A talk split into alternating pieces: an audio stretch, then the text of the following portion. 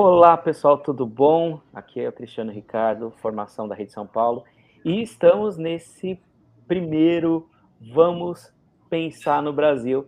E aí, os convidados estão Valéria Monteiro, Rede Campinas, e o nosso biólogo Henrique, aí do Rio de Janeiro, que vai. É, a gente vai conversar bastante, falar da importância das ciências no desenvolvimento de políticas públicas. Então, vou deixar com vocês e a gente vai conversando, vamos trocando ideia. Vocês podem se apresentar e a gente consegue desenvolver um trabalho bem bacana. Então, é isso. Valéria, com você. Obrigada, é uma, é uma honra estar aqui com vocês hoje. Muito obrigada é, pelo convite.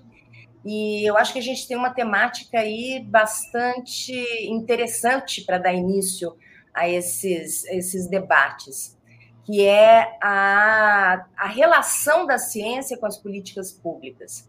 E aí a gente pode, vou, vou começar aqui, depois passar a bola para o Henrique, é, dizendo como há pelo menos é, duas formas em que a ciência pode se interessar em influenciar as políticas públicas. Uma é, seria pelo próprio interesse da ciência, de melhorar as políticas para que ela mesma possa sobreviver, e a outra de melhorar as políticas que ela pode prover.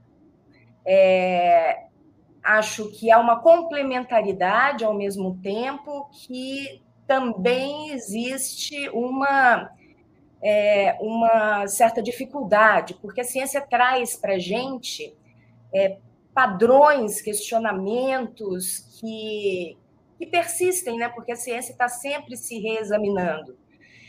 E, e ela pode trazer um olhar objetivo. Aliás, o olhar objetivo da ciência é aquilo que traz credibilidade para aquelas informações que a ciência provê. E essa, essa capacidade de trazer esse olhar objetivo é muito importante e, e, pode ajudar muito. Ao mesmo tempo, a política ela já tem um olhar que não é tão objetivo, é um olhar mais subjetivo, que vai nos indicar caminhos para conciliamento de é, ideias e perspectivas sobre aquelas informações que a ciência nos traz. Eu acho que esse é o, é o campo aí que a gente pode desenvolver essa nossa conversa de hoje. Vou mandar a peteca para o Henrique. Bom, primeiramente, boa noite para todo mundo que está assistindo aqui. Eu queria, estou muito honrado de estar participando aqui ah, nesse encontro aqui com a rede, com todo mundo. É uma honra estar aqui com a Valéria Monteiro e com o professor Cristiano, é, principalmente debatendo aquele assunto que eu gosto muito, que é justamente a ciência. Né? É, bom, primeiro a gente tem que. É, a gente não pode dizer que a ciência não exista dentro da política, tá? Existem vários tipos e várias ramificações dentro da ciência. Então, as ciências sociais, elas estão aí em peso, ninguém está desmerecendo aqui isso.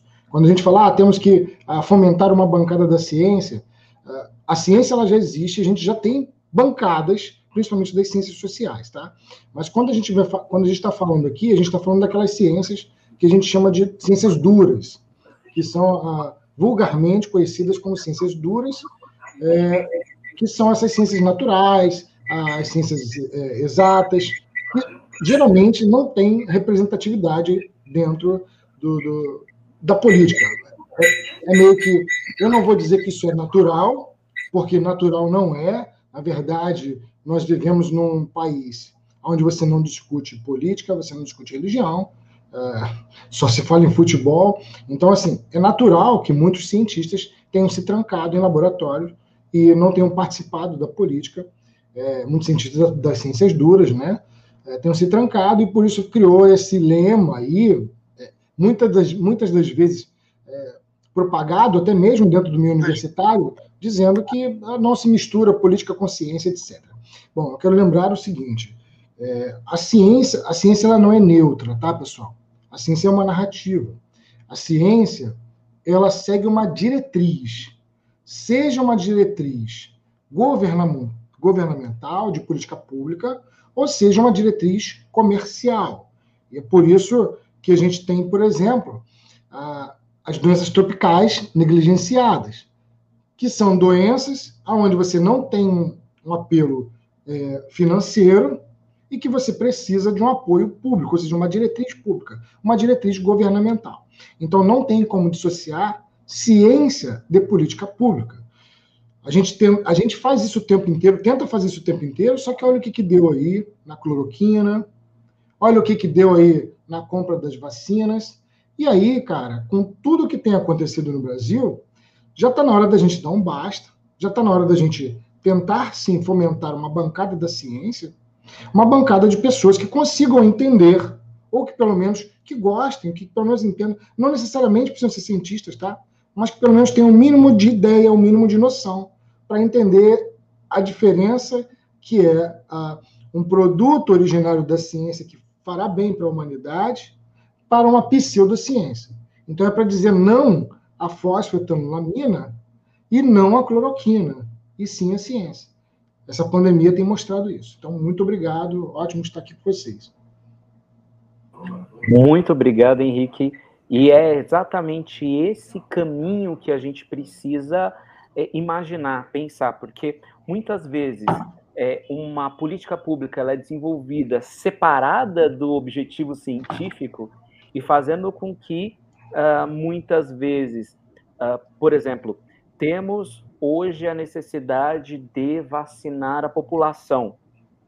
E aí, quando a gente fala, temos a necessidade de, de vacinar a população, existe a população economicamente ativa, existe a população uh, que faz, que está a parte uh, do, do, da sociedade, que influencia positivamente e negativamente no emprego, na renda, na economia, e existe a população que uh, gera voto. Né? Então, por exemplo, ah, vou vacinar adolescentes de 12 anos até 18 anos. Qual é o impacto objetivo, claro, uh, em redução da pandemia vacinando esses adolescentes? Uh, o que é mais lógico? É, promover a segunda dose é, para a população de forma mais rápida, para fazer aquela população economicamente ativa voltar ao mercado de trabalho, né? E girar a economia, ou, ou vacinar o adolescente para que os pais fiquem felizes porque vacinou meu filho. E com isso, é, na próxima eleição, eu vou votar naquela pessoa. Né? Então, quando a gente fala da importância da ciência, aí no conceito da pandemia, como o Henrique bem trouxe, é, existem várias nuances importantes. É, por exemplo, eu preciso fazer com que as, os adolescentes e as crianças voltem para a escola. Por quê? Resposta científica. Fazendo com que aquele adolescente, aquela criança volte para a escola, eu desenvolvo a habilidade de convívio social daquele adolescente, daquela criança. Isso é um caminho. Agora, uh, imagine uh, os preceitos de não ciência objetiva, né? é, para que aquela, que aquela criança, aquele adolescente volte à escola? É, ou uh, como é que a gente pode estabelecer essa relação? Isso gera uma série de questionamentos científicos importantes que, que a gente precisa colocar na mesa. É, eu acho que, inclusive, há uma. É, isso que eu, que eu falei na minha abertura, eu acho que é exatamente esse ponto. É o ponto entre a, a, a visão objetiva que a ciência procura e a relação com a, a, a subjetividade que a política, é, a natureza política impõe. Então, eu acho que existe tudo isso, e ainda existe uma, uma, outra, uma outra perspectiva que eu quero até falar com o Henrique aqui, porque ele é, citou, cloroquina, ivermectina, e, e na comunicação com, com a população, que a gente estava falando aqui um pouquinho antes de entrarmos no ar, que há uma, uma ciência da comunicação também. E essa ciência da comunicação, ela, ela funciona melhor quando as pessoas são mais educadas, quando tem um senso crítico melhor, quando, quando é, tem uma, uma possibilidade de entendimento melhor daquelas informações que estão sendo providas a elas. E esse já é um problema grande quando a gente pensa num país como o nosso, com mais de 50% de analfabetos funcionais. Pessoas que acham que compreendem, mas não compreendem. Então, aí a gente tem também um impedimento com a própria comunicação, porque é, a ciência ela é dinâmica, né? Então, é, no começo houve uma, por exemplo, uma pesquisa que revelou que a cloroquina poderia ser uma solução. Foi uma pesquisa errada e eles tiveram que voltar atrás, voltaram atrás e tudo mais, mas aquilo ficou solidificado na cabeça de muita gente. Como é que você volta atrás disso? Da mesma forma, a ivermectina, agora em junho ou julho desse ano ainda, eles voltaram a pesquisar a ivermectina para tratamento da Covid. Então, pode ser que uma coisa que a gente achasse que não, que não tinha, é, não parecia ter nenhuma eficácia, pode vir a se provar tendo alguma eficácia. Quer dizer, tem eficácia dentro do laboratório, não sabe ainda qual seria a eficácia do tratamento em si. Quer dizer, essa, essa, essa dinâmica da ciência, é, ela precisa também ser compreendida e, e, e, ter um ambiente de, da população que compreenda essas idas e vindas, essas, é, esses, esses ajustes. Agora a gente está tendo possivelmente uma necessidade de tomar a terceira dose depois da vacina anti-Covid, depois de seis meses da segunda dose. É uma coisa que a gente também está é, no processo de compreensão, de entendimento, de revelação para o mundo. E, e é a primeira vez que eu, pelo menos eu, acompanho a ciência sendo desvendada ao longo do processo do combate a uma pandemia. É, eu acho que isso é muito revelador, né? E, e, revelador da necessidade de compreendermos e, e também usarmos a ciência para a educação das pessoas e da população. Cara, eu, eu adorei isso, né? Bom, vamos, pegar lá do começo do, do, do Cristiano, e depois eu vou para a comunicação, porque, veja, Cristiano, você falou das crianças voltando, né? Você é professor. Eu te pergunto, qual é a necessidade de 200 dias letivos de aula? é político, entende? Isso foi aprovado que teria que ser 200 dias letivos. E por que foi aprovado 200 dias letivos de aula? Foi aprovado porque você tem uma interferência de escolas particulares que nitidamente precisavam que os seus alunos estivessem é, em aula já em janeiro, fevereiro, para que os pais pagassem a matrícula. Então, se criou esse plano louco aí, influenciado por escolas particulares, para que você obrigasse as crianças a estarem no país do carnaval, no país onde as crianças poderiam estar aproveitando mais as férias, onde os pais poderiam estar aproveitando melhor a economia. E num país que, assim, a gente tem que começar a entender que a, a família precisa estar junto, tá? E que esse horário que se passa dentro de sala de aula, ele é um horário cruel e que o aluno não consegue aprender com todo esse horário disponível é, dentro de sala de aula. A gente sabe disso muito bem, quem é professor entende isso, mas que tudo foi meio que arrumado politicamente. Ah, da mesma maneira, você entende que o lockdown, por exemplo, ele foi feito, não foi, não veja, o lockdown, ele acontece não é para que a, doença não se espalhasse, é para que você pudesse ter o atendimento médico, para que você pudesse ter o achatamento da curva, para que a economia não parasse. Então, nota que essa perspectiva do cuidar humano, tanto para a aula quanto para a economia, ele é uma, ela é uma coisa secundária. Tá? A gente tem uma cultura que é voltada para a produção.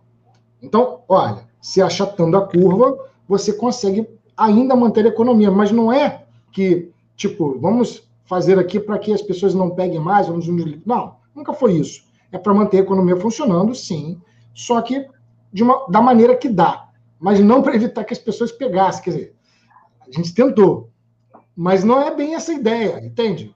Tudo é uma ideia econômica.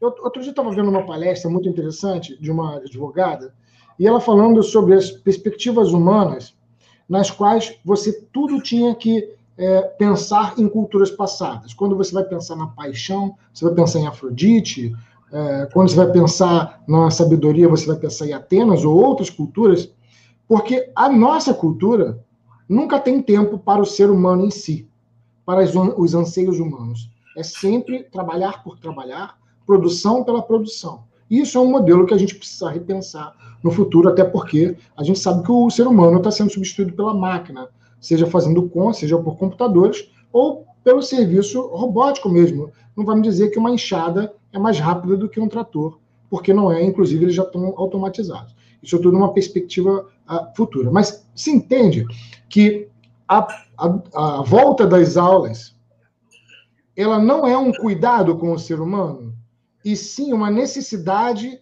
de um grupo financeiramente ativo que tem o seu poder político e que, no momento de finalização da pandemia, exige o retorno de crianças dentro de uma perspectiva de uma variante, que é a variante Delta, que se espalha com uma velocidade muito grande e que pode causar grandes transtornos para essas crianças. Porque, veja, eu trabalho em escola pública, tá? E a quantidade de famílias que são sustentadas pela avó ou pelo vô é uma coisa absurda, de grande. Porque, veja, aquela vozinha que tem a sua aposentadoria, que tem o seu, uh, o seu dinheirinho mensal garantido de um salário mínimo, é a renda fixa da família, onde vive ela, vive a filha e os seus três filhos de um pai que abandonou a família, largou a família. Ela é a única renda fixa. Aquela mãe, ela trabalha uh, esporadicamente num lugar, no outro, fica desempregado um tempo, volta, mas tem aquela rendinha fixa da vozinha, que morreu na Covid. Mas, é Henrique, isso... Henrique, vou, vou é, porque você está falando coisas interessantes aqui, então vou dar um parênteses e te perguntar se você não acha que também há perspectiva do, do desenvolvimento cognitivo, porque somos animais sociais. Então, não é apenas o, o desenvolvimento econômico que eu vejo na, na questão da volta às aulas, que me preocupam muito, me preocupa muito, por causa da, da variante Delta, que você disse é, aí agora há pouco, é, mas, ao mesmo tempo, também reconhecemos uma, uma dificuldade no desenvolvimento cognitivo das crianças e, e é, nessa, nessa pandemia que tem pandemias silenciosas paralelas aí, como da solidão, como é, as doenças mentais estão ativas, né? Então, é, não sei se não, não estaríamos limitando demais é, observarmos a volta às aulas somente do ponto de vista é, do desenvolvimento econômico? Então, é, se você tivesse me dito isso um ano atrás, eu concordaria com você. Eu diria que. Porque assim, e é para isso que a gente precisa de um governo, era para isso que a gente precisava de um presidente. Para que você fizesse um modelo de testagem e visse aonde você tem a possibilidade de reabertura econômica e atividade e aonde você não tem. Isso poderia ter sido monitorado, inclusive pelo nosso setor de logística, lá do Pazuello, que a gente deveria ter alguém competente, para selecionar esses locais onde você poderia voltar e onde deveria ficar trancado. Então, eu concordaria com isso. Só que é válido lembrar que a gente está no momento final, a gente está na reta final, onde hoje diminuímos, saiu no Imperial College, uh, o, o, o 0,1, né? A gente está abaixo do 1, do, do 1 a gente está 0,85. Isso significa que a pandemia tende a diminuir E neste momento, de final de ano, ó, de setembro, outubro, novembro dezembro, o estrago já está feito e a gente precisa de que as pessoas estejam vivas. A gente precisa que aquela vozinha que sustenta a família daquela criança que vai para a aula esteja viva para o ano que vem. Então, são três meses, quatro, três meses funcionais, aliás, nem três, porque setembro já acabou. Novembro, outubro, enfim. É uma irresponsabilidade, no meu ponto de vista, você voltar às aulas com as crianças que também sofrem da Covid, apesar de um grau mais baixo, mas também sofrem. E temos crianças com comorbidade que vão estar sendo afetadas. Olha, eu voltei a dar aula, eu voltei a dar aula. é impossível, é impossível criança, criança e adolescente com máscara. Eles não usam, simplesmente não usam. Não usam mesmo. Mas e as crianças que não têm acesso, inclusive, à, à internet ou a, a a equipamentos, né, é, computadores, no celular é uma coisa que é, Sim, é, é bizarro. É, bizarro, mas em três meses, em três meses não faz sentido. Se fosse no é. ano passado, tudo bem, mas são três meses apenas. E a gente está na uhum. reta final.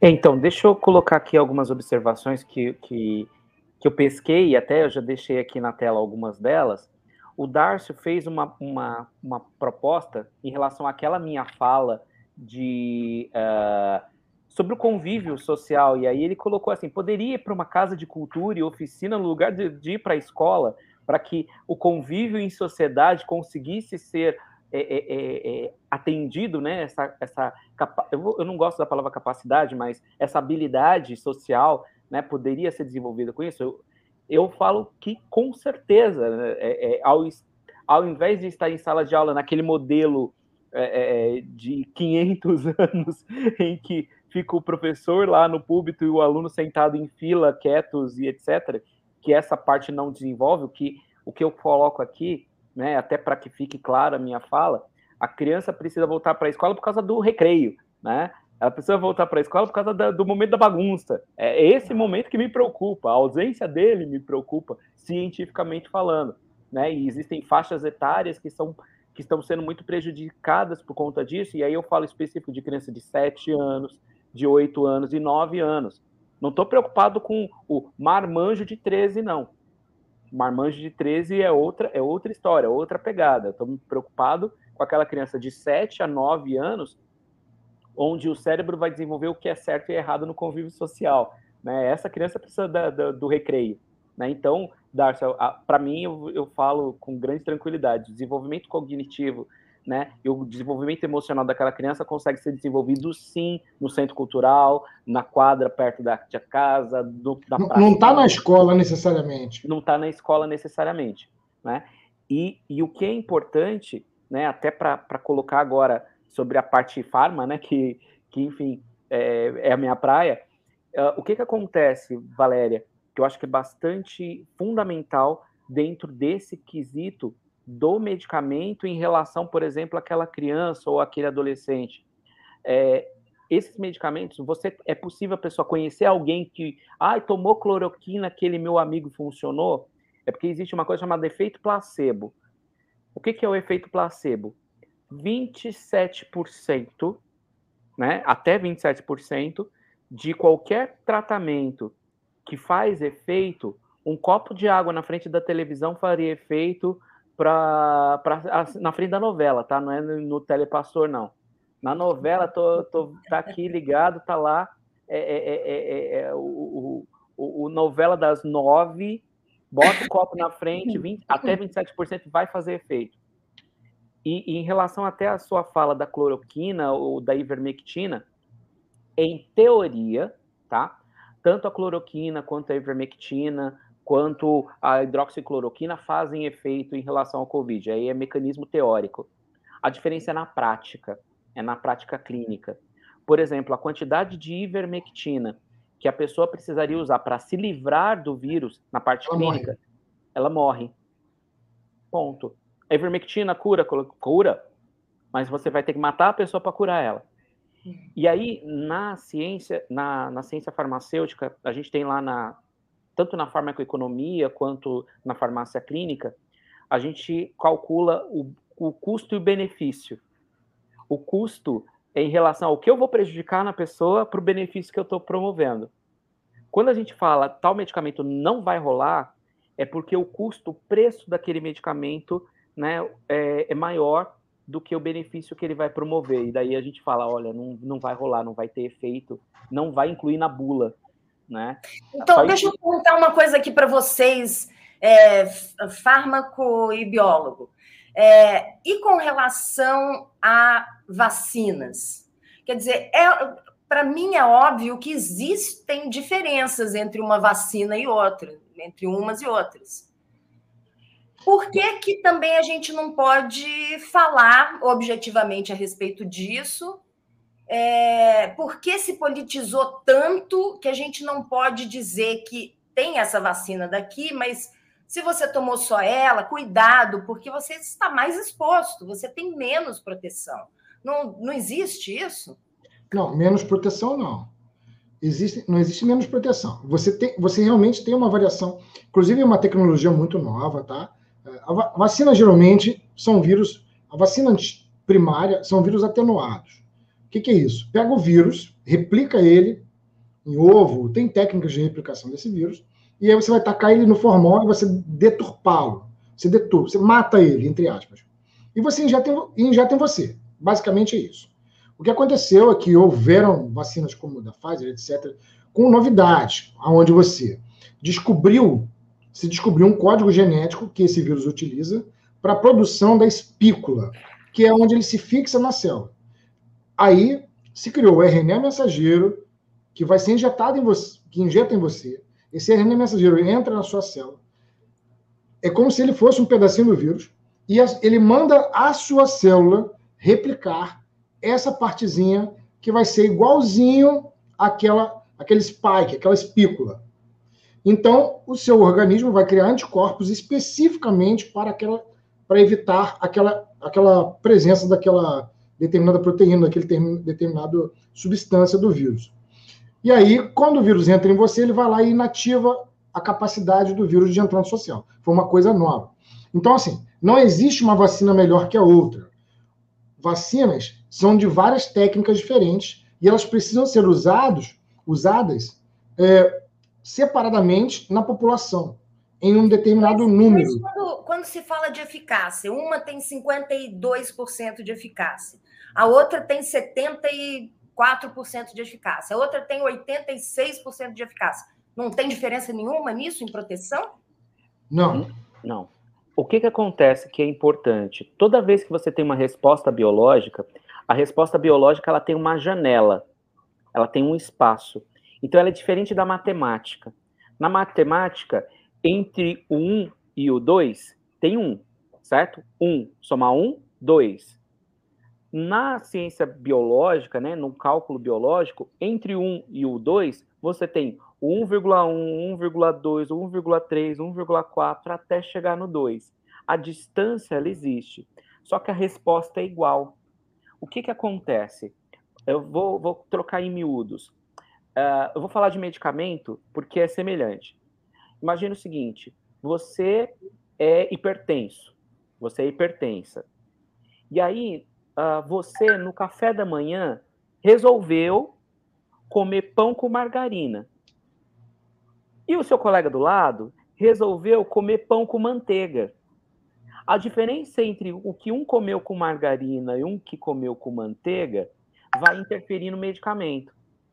Porém, o desvio, a distância entre um e outro, estando dentro de um número mágico chamado 20%, significa que é a mesma coisa. Porque hoje você resolveu comer margarina, é, no outro dia você resolveu comer manteiga, no outro dia você resolveu colocar azeite, e a resposta daquele medicamento vai ser diferente. Então, o que, que a gente faz? O desvio, a distância entre um e o outro, estando dentro desse caso, no caso de medicamento, entre 20% entre o maior e o menor, significa que dentro do organismo a resposta é dá na mesma. O grande problema. E por que, outros países não, ab, não abrem as suas fronteiras para pessoas que tomaram, por exemplo, a Coronavac? Porque não passou na Anvisa de lá. Exato. Porque ela não, ela, não, ela não passou na Anvisa de lá. Exato. Entende? É para que você passe, para que a vacina possa ser tomada em determinado país, ela segue as rígidas normas daquele país. Como não há perspectiva de exportação da Coronavac para lá, não há o porquê ele fazer o pedido lá. A Butanvac tem essa ideia e possivelmente vai conseguir, tá? É, em vários países. Ela tende a os testes vão ser feitos, ela vai pedir em outros lugares e à medida que for sendo aprovada, ela vai. Igual aqui na, na por exemplo, a vacina russa já estava demonstrando é, já estava demonstrando funcionabilidade. Eu particularmente é, duvido muito que os testes tenham sido rigorosos na produção da vacina. Para mim, o que aconteceu na, na, vacina russa, o cara pegou, ah, pega essa aí, faz o método antigo e fala que testou. Mas está demonstrando resultados. Mas veja, é, para que ela seja aprovada, ela precisava passar por todos os crivos daqui para que possa se dizer, olha, é seguro. Então, assim, eu depende do país. entrevistas com cientistas americanos que têm uma visão diferente da que vocês colocam aqui. Então, é, voltamos então ao que o, o que o é, Cristiano falou no comecinho. Quer dizer, são narrativas.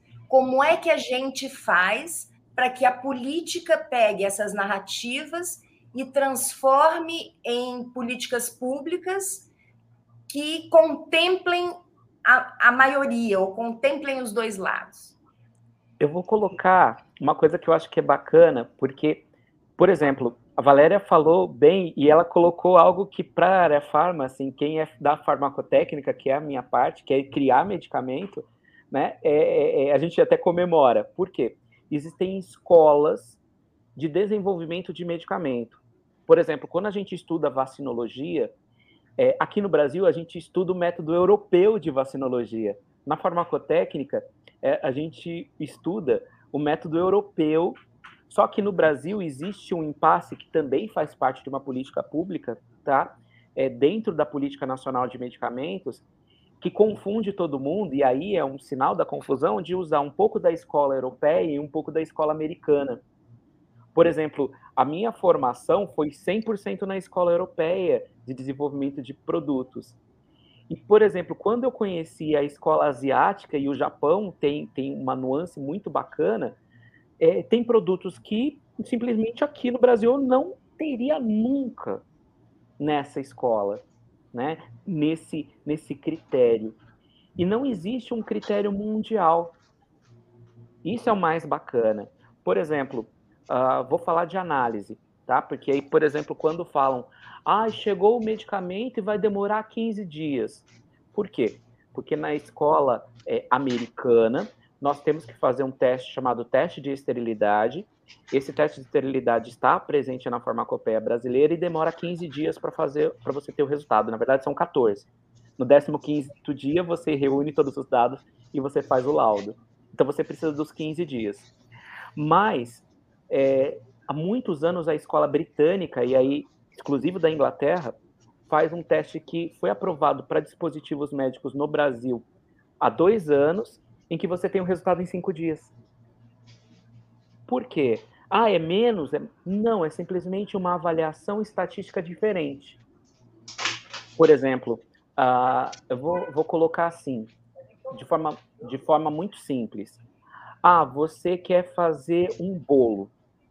Se você quer fazer um bolo, você pode usar ovos, margarina, farinha de trigo, açúcar. Legal, você vai fazer um bolo. Você pode colocar água? Não sei, vou testar. E aí você vai colocando um pouquinho mais de água.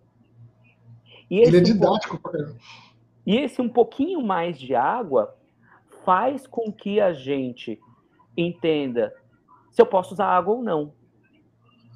Quando a gente fala numa escola europeia, simplesmente fala assim: ah, não vou colocar leite, vou colocar água agora. Se fizer bolo, a gente tem bolo. Quando faz no final tem bolo, e você olha para a escola americana e eles vão falar assim: ah, isso não é bolo, isso é outra coisa, porque não tem leite. Só é bolo se tiver leite. E aí o que, que a gente fala na escola brasileira, que não tem muita história, mas tem, tem alguns pesquisadores antigos. Entrega para a pessoa, comeu, o que, que é isso? Bolo, então é bolo. Então, se o organismo responde em dado uma proteção que assume acima do índice que na Organização Mundial da Saúde fala que é, é o efeito, e no caso do coronavírus, por ser uma, por estarmos num contexto de pandemia, por pessoas morrerem, e essas pessoas, ela tá lá, estava lá circulando na época 0,8% dos casos, que as pessoas estavam indo a óbito. Então eu preciso de uma resposta acima de 60. Ah, e se fosse menos pessoas, menos do que 0,8, se fosse 0,4, acima de 50. Então os números, eles seriam outros. Por exemplo, quando a gente é, é, vai usar uma vacina para influenza, acima de 50% já está valendo. Por quê? Porque lembra que eu falei do efeito placebo de 27? Se fosse 28, poderia ter um país que fala: não, isso é problema, está acima de 28, é acima do efeito placebo, então pode vacinar e vamos considerar que beleza, tem efeito. Porque a urgência faz aquele é, benefício, malefício, custo, e então vai pagar a conta. Se vai pagar a conta, bora lá, vamos usar.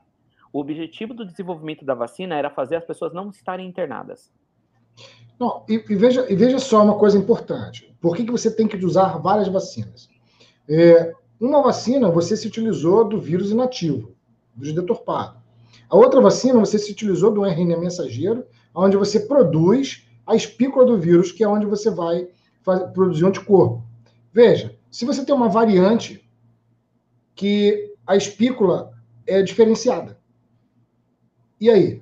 Você vacinou toda a população com uma única vacina e de repente vê uma variante que tem uma espícula diferente, uma outra maneira, e de, aquela vacina não funciona mais.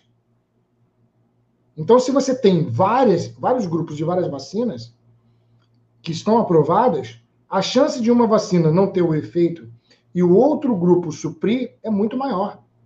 Então, é necessário que várias e várias vacinas você esteja utilizando.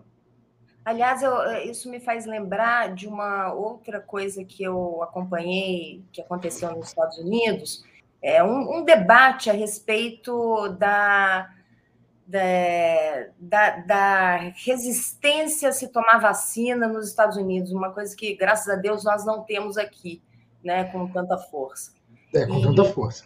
É, a, é, a gente está importando coisas que realmente não fazem, nunca fizeram sentido para a gente, mas é, de qualquer forma, a gente tem uma cultura, uma tradição aqui mais é, que abraça a vacina. A gente sempre tomou vacina, sempre deu-nos vacinas. SUS, né? E eles estavam debatendo a respeito disso, e vou puxar a sardinha para o meu lado aqui de novo, a respeito da comunicação.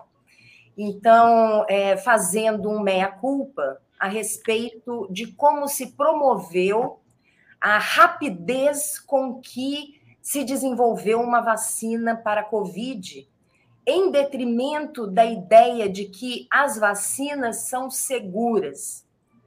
É mais importante, é, eles chegaram à conclusão nesse debate, é, que era mais importante que se mandassem a mensagem é, as vacinas são seguras, podem tomar, porque inclusive essas vacinas de RNA mensageiro, as mais novas, elas é, já estão sendo testadas há 10 anos. Sim, o MERS então, do sul de Não são tão novas assim. Né? A tecnologia já vem sendo testada. Então, que é, é importante que se use de uma comunicação que seja mais eficiente. Quer dizer, é, as vacinas, elas são relativamente novas, elas saíram é, rapidamente, com uma, um tempo né, muito menor de, de testagem e tudo mais, porque a gente tinha essa necessidade, né, a prioridade de, de resolver isso logo, mas elas deixaram de, de mandar a mensagem que é mais importante, elas são seguras. Quaisquer que sejam as vacinas, elas são seguras. É, isso, isso acontece, isso, isso, esse fenômeno aconteceu. E a, a culpa foi meio que da, dos cientistas e da comunicação. Isso aconteceu pelo, por um artigo publicado de um médico na, no Imperial College. Foi no, Imperial, foi no, no The Lancet. Eu não, não, acho que foi no The Lancet que saiu isso. O cara era médico e ele publicou um artigo científico numa revista conceituada, se não me engano foi o The Lancet, uh, de alto impacto científico, aonde ele afirmava que a vacina do sarampo causava autismo. E ele tinha, uh, era um médico super conceituado, o cara publicava e tal. Ele publicou isso, isso foi publicado, passou furos assim absurdos que não deveriam ter passado uh, na revisão dos pares. E o que acontece é que esse camaradinha, ele na verdade estava montando uma empresa de vacina e ele queria detonar uma determinada vacina para ele vender a dele. Por isso ele publicou um artigo falso, fake, numa revista científica. E aí uh, os meios de comunicação propagaram aquilo, porque os meios de comunicação, você, você Valéria Monteiro, é comunicador, sabe muito bem que isso é obrigação do cientista. Quem te informou, quem falou que, tá, que deu ruim foi, um, foi a revista, foi The Lancet. Eu, a, minha, a minha obrigação é, é passar. Né? Uh, isso causou um transtorno enorme na Inglaterra e foi migrou para os Estados Unidos, aonde, uh, junto com aqueles grupos bem radicais que adoram as teorias da conspiração, ele foi ganhando força. Né?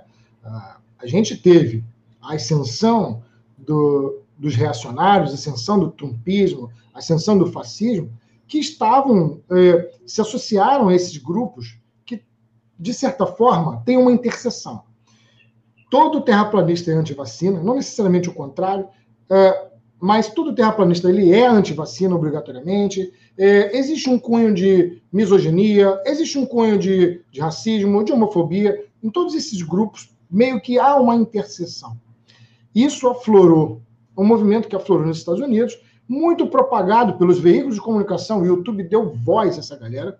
Essa galera estourou e ganhou muito dinheiro fazendo vídeo no YouTube. E o YouTube se apropriou disso, é, deixou rolar. Os meios de comunicação deixaram rolar.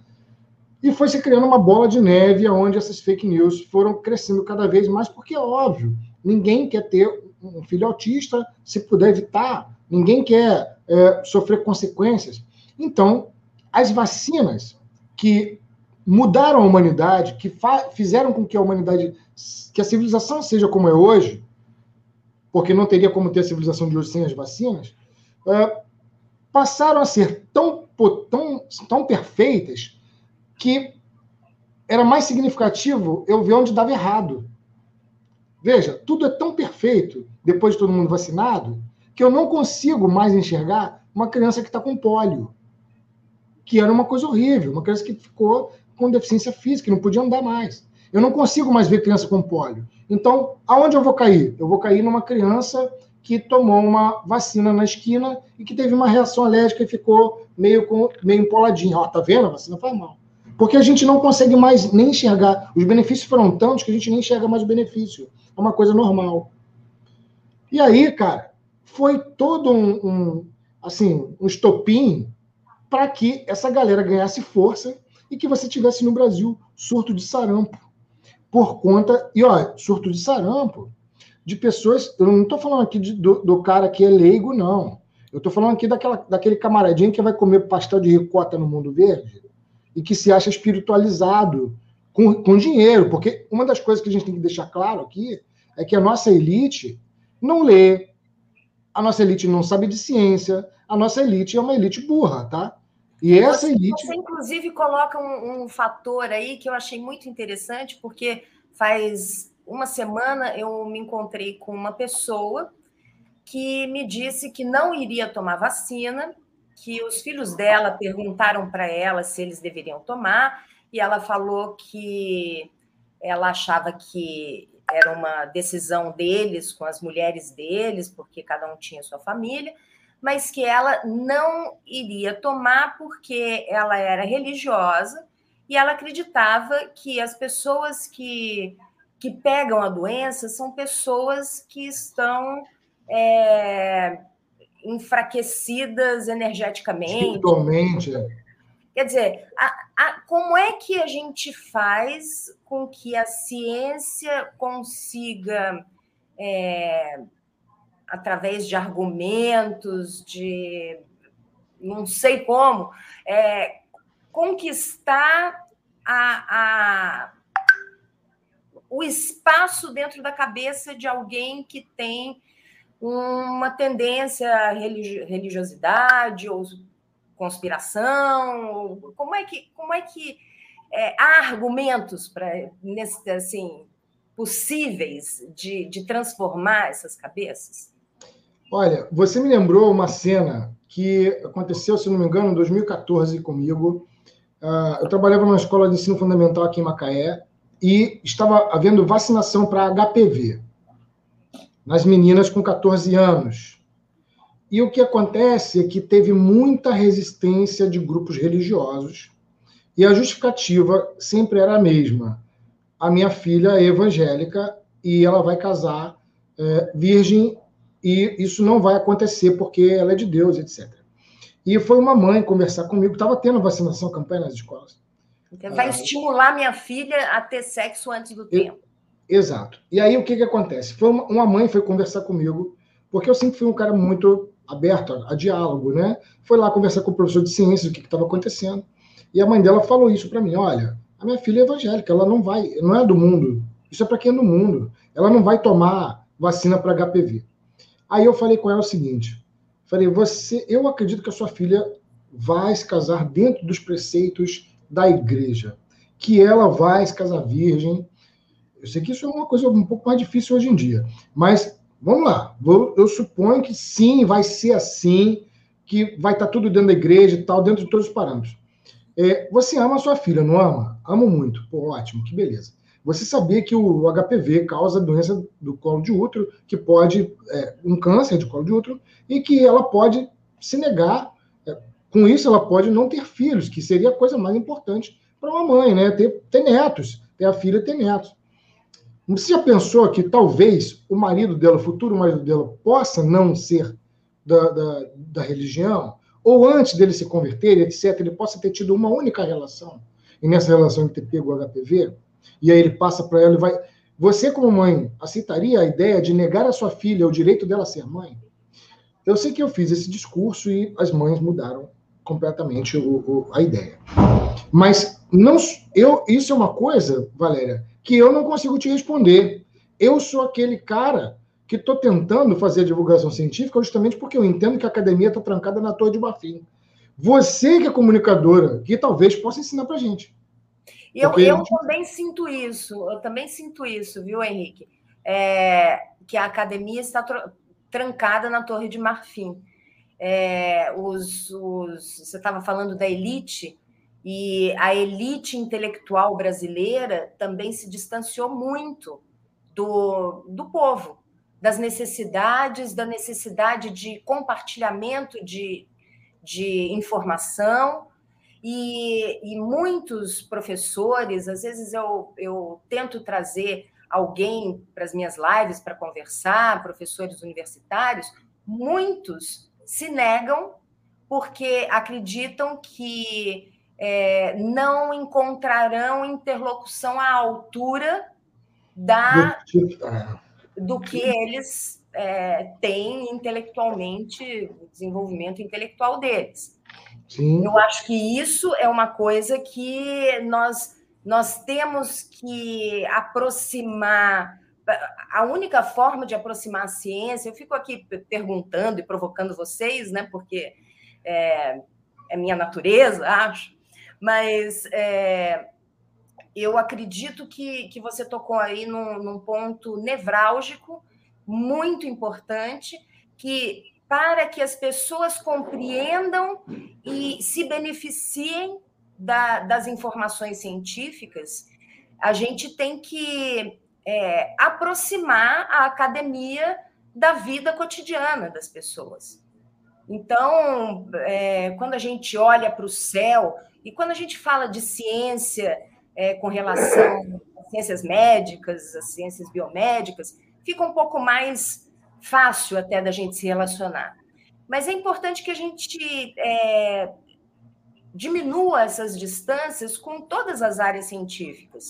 A gente olha para o céu e fica maravilhado com a lua, com, com as estrelas, e a gente não sabe nada o que está acontecendo, e quando alguém fala aquilo, dá uma, dá um nó na cabeça. Eu acho que é, o jornalismo científico pode ajudar muito a traduzir essas, uhum. essas informações para as pessoas em geral, mais a academia tem que se dispor a, a compartilhar, a fazer com que seja mais fácil o entendimento dessas informações.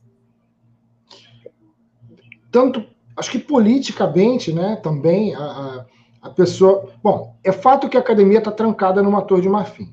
Isso, isso não tem nem que ver. Uh, não há uma ideia da tradução do científico para o cotidiano. Isso não existe.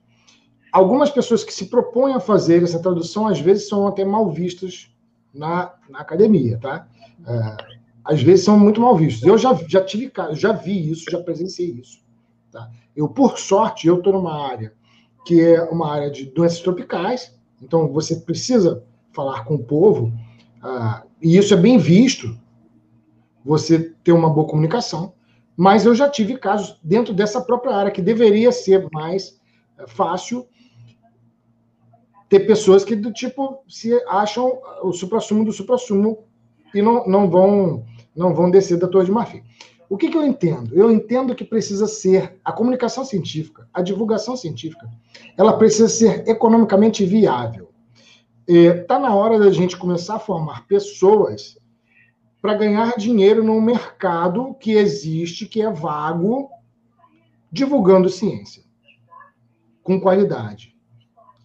Uh, você tem isso na pseudagem. Você tem pessoas que ganham dinheiro uh, divulgando que a Terra é plana. Você tem pessoas que ganham dinheiro é, vendendo óleo de coco para hemorroida, igual a gente vê por aí, né? E um monte uhum. de besteiras. E a gente não treinou, a gente não treina os nossos acadêmicos para saírem, uh, por exemplo, fazendo vídeos do YouTube, ganhando dinheiro com o YouTube, vendendo livro de divulgação científica no YouTube, vendendo livros na, na no Amazon, de uma forma palatável para que todo mundo possa uh, comprar, etc de uma maneira que eles possam fazer uma interpretação, interpretar a ciência para a galera de uma forma bela. Porque, veja, para mim é lindo bater dos cílios de um paramécio. Quando eu vejo uma, uma célula única que não tem sistema nervoso batendo cílios para chegar até o alimento e que tudo aquilo ali é um estímulo químico, para mim é emocionante. Como eu poetizo isso para que as outras pessoas também tenham emoção? Bom, para isso eu preciso viver disso. Porque o que se faz na divulgação científica sempre é uma coisa de segundo plano. É sempre do tipo, eu vou divulgar ciência neste próximo sábado. E aí você faz um sábado, em dois sábados, chega um terceiro, você quer dar um passeio com a sua família. E no quarto, bom, eu tenho que fazer outra coisa porque eu preciso botar comida na mesa. Então está na hora da gente começar a formar profissionais para divulgação, especificamente para viver da divulgação, ganhando dinheiro da divulgação. Sim, sim, entendeu? Coisa que também é pecado dentro da academia, tá? É. é meio que pecado. Você fala em, em, em, verba. No Brasil você tem isso. Eu tenho um amigo que foi para a Alemanha, ele falou que lá não é bem assim, não. Falou que eles adoram tudo aquilo que você incentiva é, dentro da ciência, que você consiga ter alguma grana de volta, que você faz mais, você trabalha mais, etc. Então, enfim, são coisas que a gente tem que começar a pontuar e fomentar. Porque, olha, a academia é muito cruel. Você bota um cara para fazer mestrado, doutorado, e pós-doc, ele vai passar, vai passar 14 anos ali dentro, almejando ser um professor universitário, ele não tem. E, e provavelmente não vai ser, porque a gente não tem mais aonde colocar. Você não tem carteira assinada para essa pessoa. Se a pessoa ficar doente, está na merda. Vai perder anos de contribuição de, de imposto e não vai ter aposentadoria. É isso. A gente nega o direito à família dessas pessoas que é uma crueldade, principalmente para a mulher. Porque eu já vi isso várias e várias vezes na academia. Não, você tem que produzir, esquece família. Para depois você cuidar da família dos outros, ao invés de ter a sua própria. Sabe, é uma coisa assim, da, da perspectiva do tipo, cara, eu não dou nenhuma garantia para esse pesquisador dele se manter caso fique doente, dele conseguir manter a família dele e também fazer pesquisa. Não há isso. Não há esse fomento. Então você não consegue. E sabe por que, que a Torre de Marfim acontece cada, cada vez mais aumenta? Porque aquele que consegue passou por uma seleção natural de bolsa, um crivo competitivo ao extremo, tornando aquela pessoa, assim, às vezes, muito arrogante, porque ela, ela só fala em, em título. Porque é a única coisa que ela aprendeu na vida. Porque ela tem que falar de título o tempo inteiro, porque se ela não falar, ela está fora da, da seleção ali, cara. Então, isso, a gente precisa mudar a sociedade, investir nas pessoas que produzem ciência, para que elas possam viver da ciência. E dá para viver da ciência. Dá para viver. A gente está no mundo capitalista e a gente não ensina isso aos nossos. A gente não ensina isso aos nossos, aos nossos profissionais. Você forma um biólogo que não sabe por exemplo, se eu chamar ele, olha, eu quero que você monte aqui uma empresa, um laboratório. Ele não sabe a diferença de MEI para microempresa, ele não sabe o que é CNPJ, ele não sabe como tirar uma licença ambiental, ele não está preparado para o mercado de trabalho, ele está preparado para viver uma seleção natural de bolsa e por isso fica essa competitividade é, absurda de uma coisa que às vezes não é funcional para a população. É, é e, é, e o que é engraçado até, porque, por exemplo, na área farmacêutica também é, é, é igual, né? Eu lembro bem quando eu estava fazendo o primeiro mestrado, a, a, uma das, das, pesquisadoras, eu falando, eu fui apresentando o projeto, falei, nossa, isso daqui é um medicamento que, nossa, dá para entrar no mercado, eu vou falar com uma diretora de uma indústria que eu conheço. Ela olhou e falou assim, não, pesquisa, antes de tudo, ela tem que ser bonita. Eu falei, não, mas, né? Vou fazer bonitinho, vou colocar a letrinha legal, assim, tudo bem. Mas eu quero que isso seja um medicamento que as pessoas usem, né? E, e eu fui extremamente criticado. Passei três anos levando cacetada toda vez que eu falava que eu queria que aquele produto fosse um medicamento que as pessoas usassem. Eu já estava errado. Eu, eu morei nos Estados Unidos nove anos e voltei logo depois do ataque das Torres Gêmeas, em 2002. E tinha visto lá um, um, uma matéria na TV a respeito das, dos avanços mais. o que estava mais avançado na ciência naquela época no mundo. E uma, uma das potências era o desenvolvimento da célula de hidrogênio pela Unicamp. Enquanto, quando eu cheguei né, no Brasil, a primeira coisa que eu fiz foi o que? Foi marcar uma visita porque aquilo eu, eu gosto de ciência, então eu sempre é, é, acompanhei desenvolvimentos científicos, adoro a área de genética, todo o potencial que pode trazer para a gente.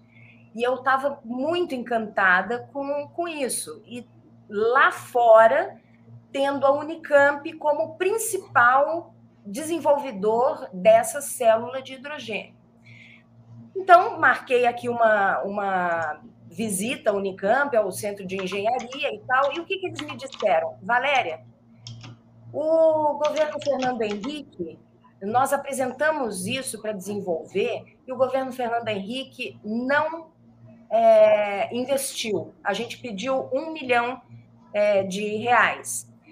E alguns anos depois, um ou dois anos depois, o governo Fernando Henrique veio nos pedir para aprovarmos uma célula de hidrogênio feita na Alemanha por 7 milhões de dólares. É. Então, é, a gente realmente precisa de confiar e incentivar o desenvolvimento tecnológico brasileiro, porque nós temos muito potencial, muita, muitas cabeças importantes, pensando adiante e que no final ficam para trás, porque o único incentivo que conseguiam, nesse caso, por exemplo, eram é, doações de empresas de, de baterias, dessas baterias de carro. Uhum. Então, eles tinham assim uma, uma montanha dessas baterias, mas aquilo não ia levar a nada, e o estudo não ia levar ao desenvolvimento, como você estava falando, Henrique, de um produto, você Henrique e você Cristiano, é, de um produto que fosse para o mercado, que incentivasse inclusive os cientistas a, a uma possibilidade de ganhar dinheiro com aquilo, de ficar rico Sim. com aquilo. Por que não? Sim. Né? É. E a gente tem sempre essa, essa é, orientação política brasileira de que a gente tem que é, fazer o agronegócio produzir é, commodities. E a gente precisa de mudar essa mentalidade, é, é essencial. e commodities que não, uh, vamos dizer assim, são naturais do nosso território, que a gente tem que adaptar absolutamente tudo para vender aquilo. Né? Cada é, vez que falando de agronegócio, eu falo, gente, e araruta? E, que não levam em consideração a soja, né? que não levam em consideração outras áreas da ciência, porque um outro problema no Brasil é não analisar a, as potenciais políticas públicas de modo amplo, né? É, por exemplo, aí voltando para a vacina, no começo teríamos que ter uma, um, um grupo de, de cientistas que iam analisar do ponto de vista logístico, do ponto de vista biológico, do ponto de vista psico, neuro, neuropsicológico, para é, ver o que, que poderia acarretar nas, nas aulas, na, na ausência das aulas. Então, um conjunto de cientistas, não só um cientista, não só um ministro é, da saúde. A gente precisa de ver com um olhar mais amplo, porque a ciência é isso. Então, é, vamos colocar soja transgênica na Amazônia, o, o que, que isso pode decorrer? Como é que a gente pode afetar o sistema de chuvas quando a gente tem é, o desenvolvimento de, de é, agriculturas é, que são perniciosas para o meio ambiente. A, a, ciência ela deve ser cada vez mais contemplada com atenção para o desenvolvimento das políticas públicas no Brasil. Pois é, mas aí você é difícil alguém ouvir um cientista. É difícil. Você lembra como é que foi o lance das vacinas e a cloroquina e a gente dizendo não, não use cloroquina. Não, não use cloroquina. E como foi a política, a, a direção da política. Então, assim, a política no Brasil, ela não, nunca ouviu o cientista, ela não vai ouvir. Eu vou dar um exemplo aqui de desenvolvimento. Uh, eu sei que muita, políticos vão torcer o nariz, porque, olha, muitas das vezes nem os políticos de esquerda nem de direita gostam muito de ciência, não. Tá? Nenhum dos dois gosta muito, não. Quando você contraria alguma coisa, pronto, dá um problema. Por exemplo, se você me perguntar como é que eu desenvolvo o Brasil aqui hoje economicamente, é, assim, de uma maneira rápida, olha, o Brasil não vai funcionar, é, não vai ter progresso econômico é, industrial se a gente não implementar redes, malhas ferroviárias e usinas nucleares espalhadas pelos estados. E eu estou falando isso como alguém da ciência. Eu te pergunto, algum político teria coragem de defender novas usinas nucleares? Se ele for de esquerda, ele vai tomar um pau do, do grupo dele, porque vai falar, pô, peraí, o cara não, tá defendendo usina nuclear é mal. Usina nuclear é malvada. Faz ruim, faz ruim para as pessoas. Mas isso eu acho que é, é, a ausência da, da condição de, de debate mais aprofundado. A gente está numa, numa situação de polarização que é ou isso é ótimo ou isso é péssimo. Isso é... Não, não, as pessoas não estão nem interessadas em escutarem quais são as, as, as possibilidades. É, os argumentos, os prós e os contras. Porque, é na... sim, nós temos a, a, as usinas é, é, atômicas, elas podem ser nucleares, elas podem ser, é, elas são limpas, né? Mas o que se faz com, a, com o lixo? Né? Então, veja, por que, que o pessoal da direita não defende usina nuclear? Porque a usina nuclear, eles vão preferir defender a termo, termoenergia. Porque termoenergia é grana e usina nuclear você precisa, as, as usinas que, que se usa por empresas, associadas às empresas, vai gerar grana para todo mundo aí, e a gente sabe o que acontece com o desvio das verbas uh, que vai para o particular. E o usina nuclear precisa de uma ação estatal forte. O Estado precisa tomar conta. O Brasil detém o know-how de produção de energia nuclear. Tanto que o Bush, naquela época, mandou a galera vir aqui para ver onde a gente estava enriquecendo urânio, etc. O que, que é isso que o Brasil está conseguindo? Pois é, nós somos ponta na produção de energia nuclear. Nós temos urânio à vontade, nós sabemos produzir, nós produzimos uma energia limpa. Uh, o que tem de resíduo é a água e que você tem como resolver. Ah, é óbvio que o lixo nuclear é uma coisa de interesse, mas a gente sabe lidar com lixo nuclear. A energia nuclear ela é o ideal? Não, ela é o real. Existe uma energia que é a energia ideal, que é a energia do tokamak. Tokamak nada mais é do que uma. Inclusive, a China conseguiu colocar o tokamak deles para funcionar durante 100 segundos. O que é o tokamak? Bom, o tokamak nada mais é do que a fusão de átomos.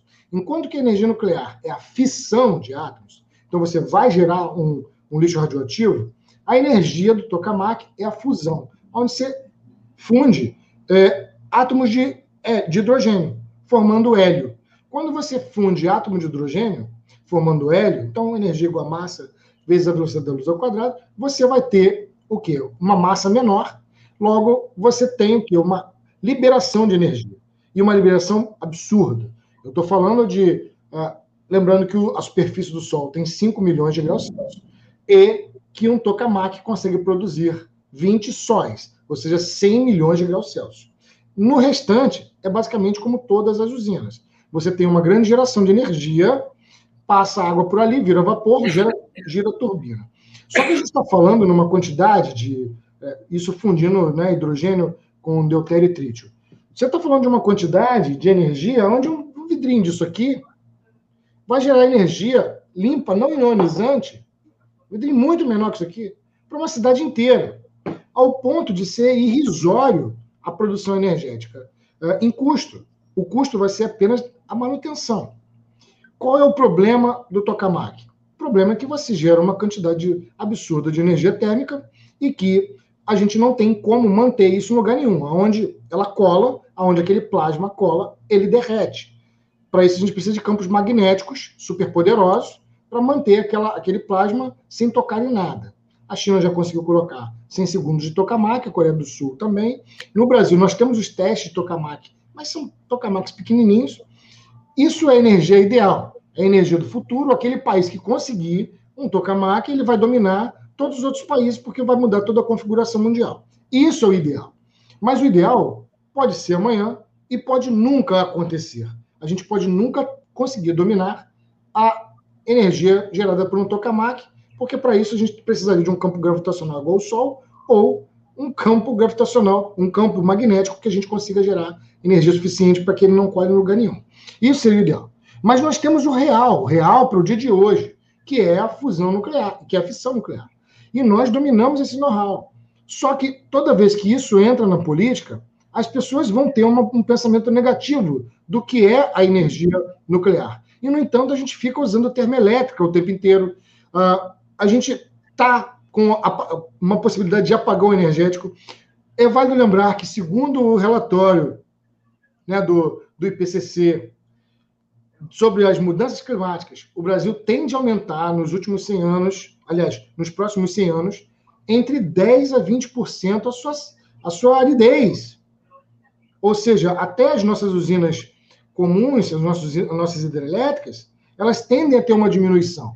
Então, como você vai conseguir pensar no Brasil em, em um progresso se você não consegue levar malha ferroviária, porque você tem as malhas rodoviárias que são de empresas, aonde, por exemplo, a gente sabe muito bem que toda empresa de ônibus tem um vereador, isso no mínimo, e que você tem um monte de empresas que dominam a malha rodoviária e que impedem a instalação das ferrovias.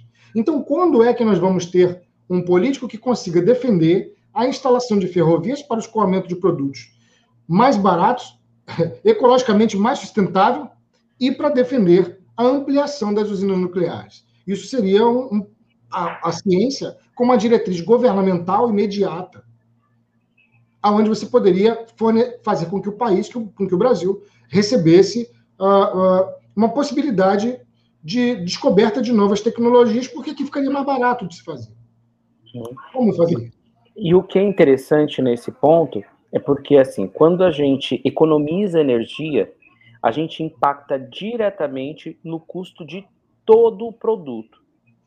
Então, quando a gente economiza, quando a gente torna, por exemplo, o Brasil, a água é um produto barato, mas a energia é um produto extremamente caro, né? um item extremamente caro na estrutura de qualquer produto, no, no, na análise de custo de qualquer produto. Uh, porque eu dependo da energia, vou, vou, como eu falei do bolo, eu vou voltar para o bolo, né?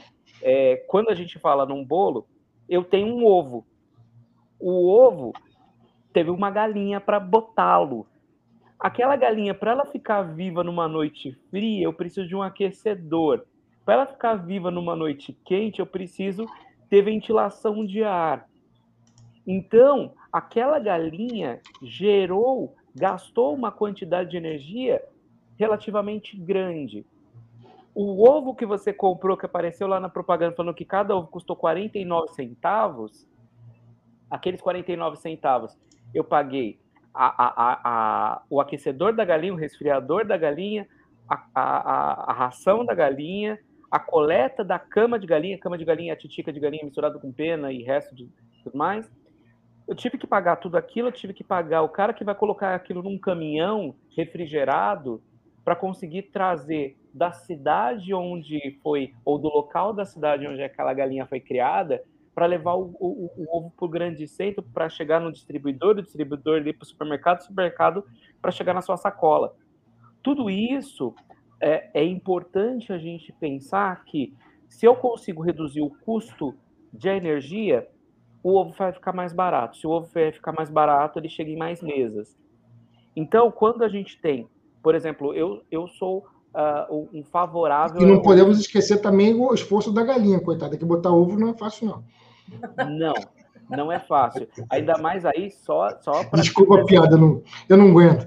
É, é. E aí, enquanto eu estou falando osso, eu, você só está pensando na cloaca. Então, o que, que é importante nesse desenho? Se a gente enxerga isso, enxerga esses custos, a gente consegue entender que é possível gerenciar esses custos, que é possível reduzir. Por exemplo, eu trabalhei aí falando de eu falei de ovo porque eu trabalhei com projetos de liofilização de ovos para que a gente tivesse meio ovo, né? Eu consigo liofilizar o ovo, eu consigo colocar metade do ovo para que ele tenha um efeito, que eu preciso só da, da atividade de emulsificação dele, né? E, e aí, quando a gente faz esses desenhos, a gente consegue ver o quanto isso pode ser econômico para o Brasil. Hoje a energia elétrica é muito cara.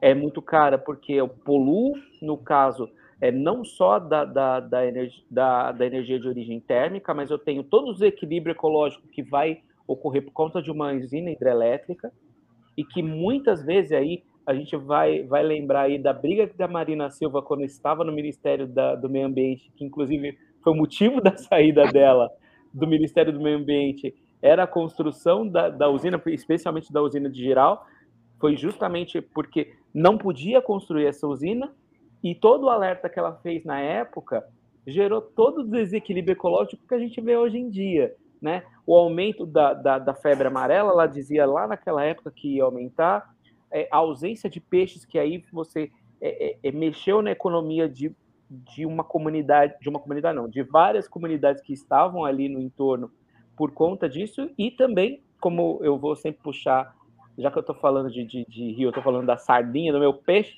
né, eu tenho que puxar a sardinha para o meu lado e falar a quantidade de produtos novos que poderiam ser desenvolvidos se aqueles peixes pudessem ter sido pesquisados.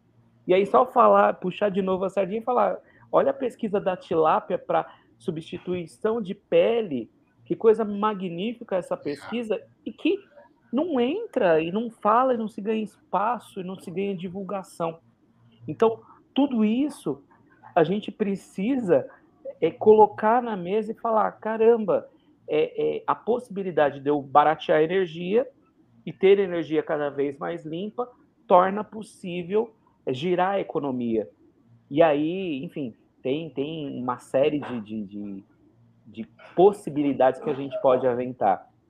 Enfim, eu acho que, que, é, que é bacana isso, é muito, muito importante, muito necessário para a gente colocar na mesa e discutir, e tem assunto para a gente discutir para caramba. Então, a gente tem algumas conclusões, né? Conclusão, a, a ciência pode se beneficiar da política, assim como a política da ciência a, a, os, o, a academia tem que sair da torre de marfim. Marfim. E é, precisamos de ovos para fazer bolos. adorei essa, adorei essa.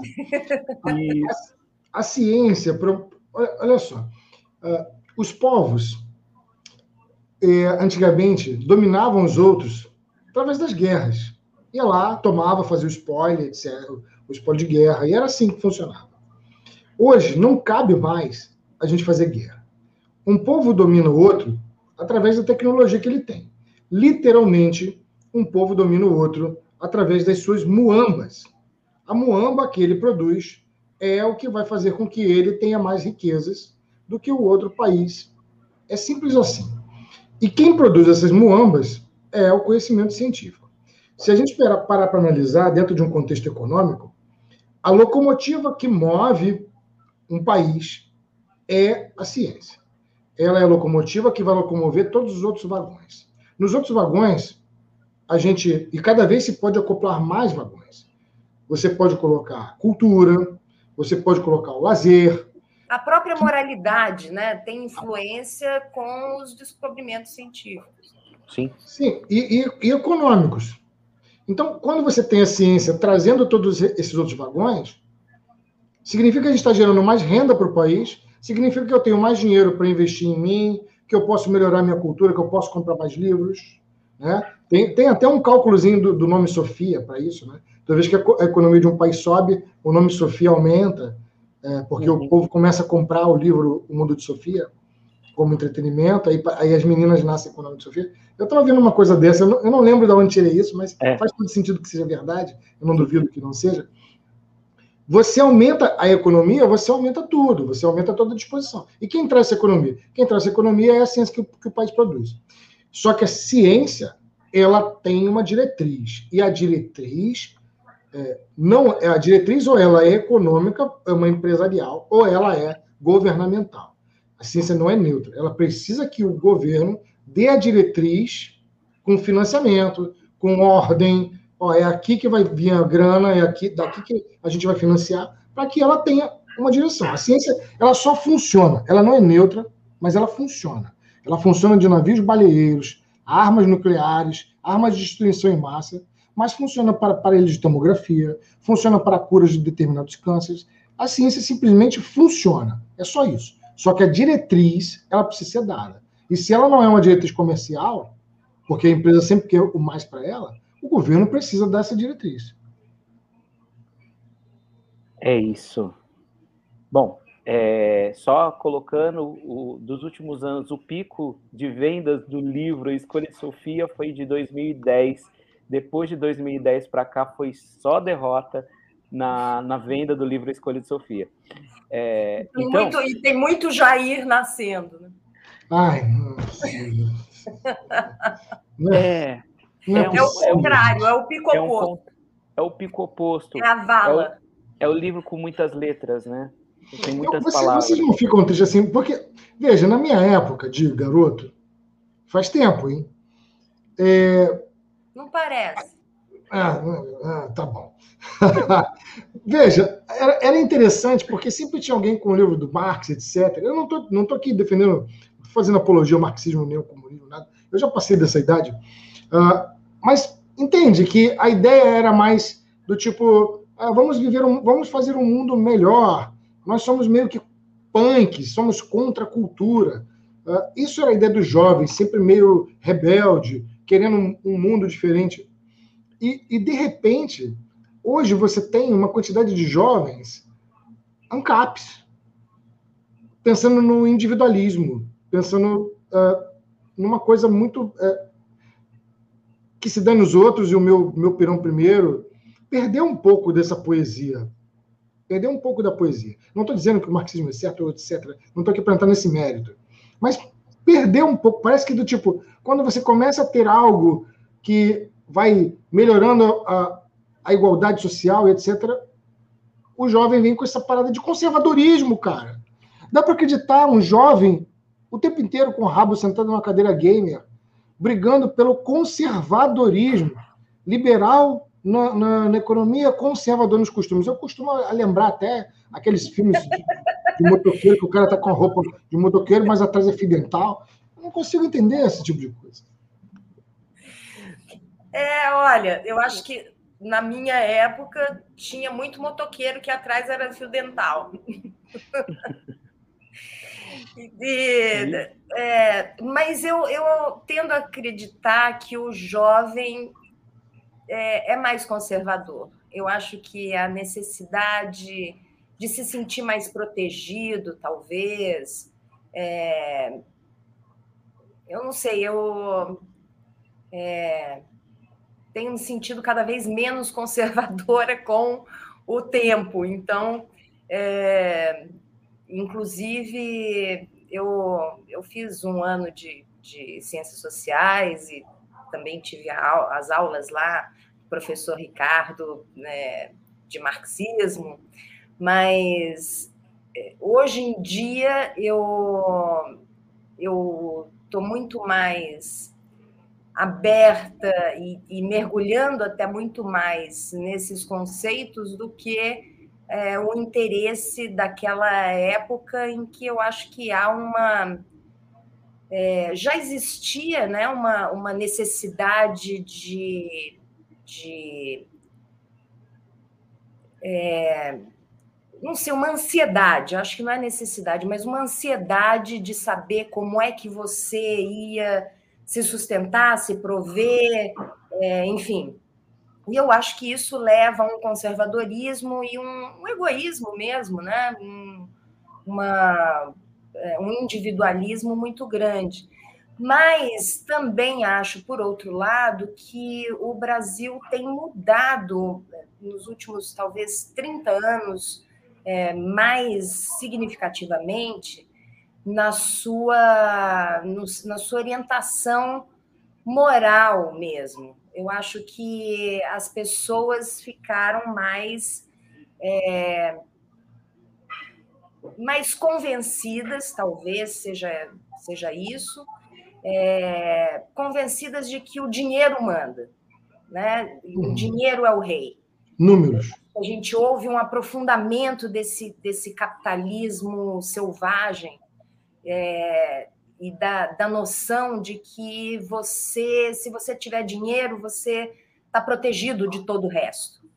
Então, é, eu acho que esse é o, é o ponto aí fundamental de, de que a gente tem que resgatar na, numa mentalidade que não era tanto a nossa, não. A gente tinha talvez mais é, mais proximidade com uma cultura indígena, com, os, com o nosso DNA, de que é, a gente poderia ser feliz sem dinheiro, é, que a gente saía, pegava uma carona, ia para a pra praia e observava a natureza. No, as nossas cidades, né? Eu estou aqui em Campinas, Campinas, você não precisava andar muito, porque você já atingia uma área rural logo e, e podia ver é, a natureza e conviver com a natureza facilmente. Isso está acabando na cidade, o desenvolvimento imobiliário está tá acabando com isso. Então, é, eu acho que está na hora mesmo da gente é, rever, né? Rever essa, essa é uma questão de mentalidade mesmo. E que, quem sabe, a ciência também provando que é, o trabalho demais afeta a nossa saúde, negativamente a nossa saúde.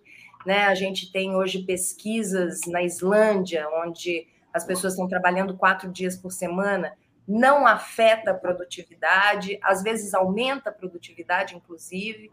Então, outros países da Europa testando é, essa, esses novos modelos de, de civilizatórios, né? E quem sabe a ciência possa nos indicar caminhos diferentes e novos em que a gente também possa sair dessa, dessa polarização radical, né? Dessa, desse embate que é, é muito superficial. Quem sabe a gente possa retomar um pouco mais a, a profundidade das, das discussões, das conversas, e a ciência possa nos indicar novos caminhos em todas as áreas. Valéria, você tocou num ponto, até arrepio de falar. Eu, é um ponto que eu adoro. e, e, quem sabe a gente pode, de repente, voltar a, a, aos antepassados e entender o que, que é ser humano. Né? A ciência está aí e ela vai trazer novidades aonde o, o trabalho humano vai ser substituído. Aquilo que a gente projeta para daqui a 100 anos, 200 anos, é, pode ser muito diferente, mas ele tem um caminho a seguir. E, e, o caminho é a substituição do trabalho humano pelo trabalho maquinário. Quantos caixas eletrônicos já, é, caixas eletrônicos substituem é, muitas pessoas dentro de um serviço bancário onde você tinha que cumprir hora hora e hoje você tem todo um, um trabalho mecânico que substitui essa, essa, esse pessoal. Isso é natural. Antigamente você tinha um cara que levava uma escada, colocava no poste, outro subia e acendia a lamparina. Hoje você tem rede elétrica que faz isso tudo por você. Uh, um trator vale muito mais do que a enxada. Infelizmente, a gente está investindo na enxada e não no trator. Só que tem um detalhe: os, os, robôs ainda não conseguiram, pelo menos eu espero que nunca consigam, porque se conseguir também está ferrado, uh, substituir aquilo que é humano, aquilo que é nosso, como, por exemplo, a ciência, a arte, a, as ciências sociais uh, entretenimento. Infelizmente, Você... infelizmente, eu tenho que te dizer que o robô também vai substituir. Vai, é, aí ferrou, aí a gente está. É, na, na, China já tem robôs que fazem. Que escrevem livros, né? Arte, é, arte. Eu, é, na Alemanha já se publicou uma revista totalmente feita por robôs. É, acho que há um ano ou dois anos atrás, uma Spiegel, Der Spiegel. É, e, e já robôs fazendo música como música. se fossem Mozart ou é, então isso existe e a própria e a própria advocacia, né? A advocacia está sendo totalmente abalroada com as novas tecnologias que tem uma eficiência muito maior. Parece que o do robô ou do computador é 97%, 98% de eficiência, porque você coloca todas as, as coisas ali e, e o robô cruza todas as informações e sai com uma, uma, uma defesa que nenhuma, nenhum ser humano seria capaz de fazer. O, o, parece que a eficiência do ser humano chega no máximo a 77%, alguma coisa assim. Alguém muito genial. Então, até isso vai ser, infelizmente, meu. É, até isso nós temos, nós estamos sendo substituídos. Oi? Pois é, até nisso a gente está sendo substituído. Então, assim, o que vai nos sobrar é procurar o que, que nos faz humano.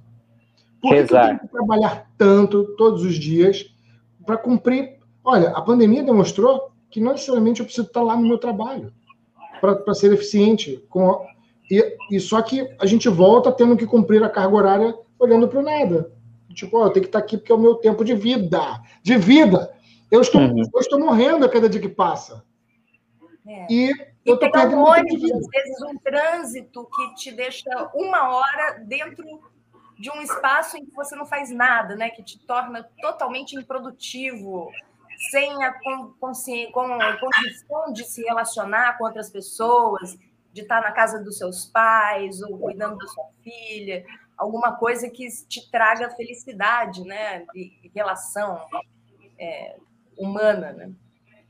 Então, uma coisa que eu, que eu acho bastante importante, aí eu acabei colocando aqui na tela, né? 21 lições para o século 21 do Harari, é, e é importante porque uma discussão muito, muito importante que ele traz é exatamente sobre o que, que eu vou fazer com essas pessoas que não vão trabalhar, não vão ter trabalho, não vão ter o que fazer, e como é, o que, eu, tenho que ocupar essas pessoas. E eu acho interessante porque é, é, essa discussão cai justamente na mesma época que é, está aí para ser lançado Matrix 4, né? onde se discute essa Não relação essa relação importante de para que, que serve essa pessoa, né? Para servir para energia, beleza? É, o que que uma discussão que eu vi, é, inclusive foi de uma palestra que eu achei bastante bacana, porque quando o, o, Henrique perguntou assim, o que, que ela vai fazer, o que, que nos difere, eu falei, rezar, porque eu lembrei exatamente da, da, da palestra que ele diz, que dizia o seguinte, vai ser necessário hum, é, não só as religiões que já existem, mas criar novas para ocupar essas pessoas. E aí eu acho mais bacana ainda, porque é, é, ele falava na época, e aí não existia TikTok, mas ele falava na época que assim, a gente precisa agora pensar em como é que eu vou ocupar essas pessoas, porque essas pessoas precisam comer. Então, ou a gente tem a, a, a renda mínima universal, né? Isso que eu sou. Isso é meu sonho. Eu Exato. também. Eu, eu acho a coisa mais importante hoje. É, é, a minha bandeira principal é essa: renda básica universal para todos, para todo exato, mundo. Exato, exato. E aí que está essa discussão, né? Porque é uma, uma política pública baseada essencialmente em ciência. Porque essas pessoas precisam comer, as pessoas, essas pessoas precisam estar vivas. Eu tenho que ocupar o tempo delas, né? Então eu preciso de aplicativos como o TikTok, que você assiste você recebe alguma coisa por você ter assistido. Eu preciso disso. Primeiro, para ocupar o tempo dessa pessoa, essa pessoa precisa se divertir, ela precisa assistir a gente que está uma hora e 30 minutos falando, né? Ela precisa ocupar o tempo dela. Segundo, ela precisa comer. Então, para ela comer e eu, como governo, garantir que essa pessoa não vai para barbárie, não vai assaltar ninguém, porque ela está com fome, então eu preciso garantir é, uma renda mínima, uma renda básica, uma renda que promova a dignidade para essa pessoa, para que eu possa avançar. Então, eu tenho que ocupar eu tenho que gerar ocupação. E daí, toda vez que, que falam do que fazer, tem lá o famoso trabalho, emprego, ocupação. Eu preciso ocupar essa pessoa. Por que, que eu tenho que ocupar? Porque senão essa pessoa vai perder o básico da humanidade. Então, o famoso rezar. Eu preciso, mesmo que a pessoa vá lá, vai rezar, vai, vai ler um livro, vai, vai escutar uma música, vai, vai dançar na frente do espelho, vai, vai copiar a dança do outro e fazer um videozinho para colocar na internet, vai. Tem que fazer. É, é, isso, isso vai manter a saúde mental das pessoas. Eu acho que isso é uma coisa um pouco é, natural que aconteça, uma vez que as pessoas não tenham que ficar tão preocupadas na própria sobrevivência. Então, se você garante a dignidade das pessoas com uma renda básica, você não vai ver, tenho certeza disso, você vai ver pessoas ocupadas com coisas, podem ser coisas diferentes. Pode ser que elas não trabalhem, pode ser que elas tenham finalmente tempo para cuidar dos filhos, dos pais, não tenham que trabalhar para ganhar um dinheiro para pagar um cuidador que não sabe se está mesmo interessado no seu pai, na sua mãe. Nos seus é, filhos, né? né? Nos seus filhos. Então, é, eu, eu tenho a impressão que, uma vez garantida a dignidade das pessoas, ninguém gosta de ser improdutivo. Não, não é, falando de improdutivo. Não é que produtivo é ganhar dinheiro. Produtivo é, é ser produtivo. Tem várias coisas que são produtivas. Né? Você As pessoas gostam de ser criativas. É, você vai fazer arte, você tem projetos, você ajuda comunidades, ou você gosta de filmes, vai ser cinéfilo, sei lá. É, eu acho que as pessoas não vão deixar de ter coisas, é, projetos. Eu acho que isso vai ser natural uma vez que esteja garantido, mas aí já é uma outra conversa, né, minha gente? Isso. Olha, mas, mas, mas, eu queria, eu queria lembrar uma coisa aqui. Eu queria lembrar uma coisa muito interessante aqui. É, nós, seres humanos, somos silvestres. É, esse papo de que o futuro chegou, que é normal, que a gente fique que a gente saia de casa sem ver a luz do sol, fique trancado no escritório o dia inteiro com pessoas com penteado e roupas esquisitas, no ar condicionado, e que volte para casa sem ter visto o sol e acha que trancado no apartamento de, de 44 metros quadrados, é, é, isso não é natural. Nós somos silvestres. Eu trabalho com um parque urbano. Ah, eu, eu sou, hoje eu chefio um parque urbano dentro do município. Isso é muito interessante porque as pessoas, pelo menos antes da pandemia, morando próximo, poderiam ir a pé ou muito rapidamente, chegam ao parque passam o dia inteiro olhando, contemplando a natureza e saem, saem bem renovados daquilo lá. Porque a gente precisa estar no meio natural. Senão, a, a gente pira e não é à toa que você tenha. A, o meio urbano amplia o número de, de pessoas que têm atentado contra a própria vida, etc. Aí. Nós somos silvestres. E aí, eu quero contar a história aqui de um amigo que trabalha comigo. Ele é guarda municipal e a mulher dele tinha depressão, uma depressão severa. Uh, e trabalhava como turismóloga. Ela trabalhava numa empresa aqui em Macaé. E, de repente, ele, ela chegou para ele e falou assim: Olha, eu vou, eu quero sair do meu emprego. Eu vou sair do meu emprego, não, não aguento mais, isso não é vida. A vida não é para ser vivida assim. Aí ele, pô, mas e aí? E eles tinham ali, acho que dois hectares de terra, no Sena. E ela falou: Eu quero fazer uma agrofloresta. Eu quero, a gente vai viver de uma agrofloresta. Ele falou: Pô, cara, cara, essa história é muito louca. Ele, a mulher tem depressão. A mulher tem depressão. É, a gente sabe o que, que acontece com pessoas que têm depressão, que pode acontecer a pessoa definhar. É, se isso se não atentar contra a própria vida também. Então ele preferiu, olha, vamos fazer então. Você sai do seu emprego e a gente vai, vai tentar. E eles não sabiam o que era agrofloresta, eles não tinham a menor ideia do que era agrofloresta. Agrofloresta é quando você tem uma, uma floresta agregada à produção, como olericultura, tomate, etc., onde você não polui, né? você, você planta do lado de uma floresta. Enfim, eles tinham uma terra que era inóspita e que eles começaram a fazer do nada, vendo vídeo do YouTube, e fizeram agro, agrofloresta. Uh, ele, ele contando para mim, Henrique, você acredita que minha mulher tomava mais de quatro comprimidos para depressão e hoje ela não toma nenhum. Nenhum. E tem mais. Hoje a gente está vendendo tudo na feira de orgânico e ela ganha mais lá no, na agrofloresta do que ela ganhava. Aí vem aquilo que eu te pergunto para vocês dois. Já imaginaram uma renda básica para todos e energia elétrica, internet e ferrovia espalhadas por todo o interior do país, sem a necessidade de que você que tenha que, se, que morar num aglomerado urbano e que sim você possa fazer seu trabalho de casa, seja um trabalho na internet ou seja um outro tipo de trabalho. O que, que vocês acham que melhoraria na qualidade de vida das pessoas? Eu concordo plenamente. Acho que a gente teria é, realmente uma qualidade de vida excepcional se nós fizéssemos ao longo dessa ferrovia para carregar não só commodities, mas também não só produtos, mas também pessoas né? Que a gente pudesse ver as pessoas. Hoje tem que pegar um avião para ver a sua família no Nordeste, que é mais caro do que se você for para os Estados Unidos. Não faz sentido isso. Então, se a gente estiver ao longo dessas rodovias, estou aqui pensando, imaginando o, o Brasil ideal com você agora, Henrique.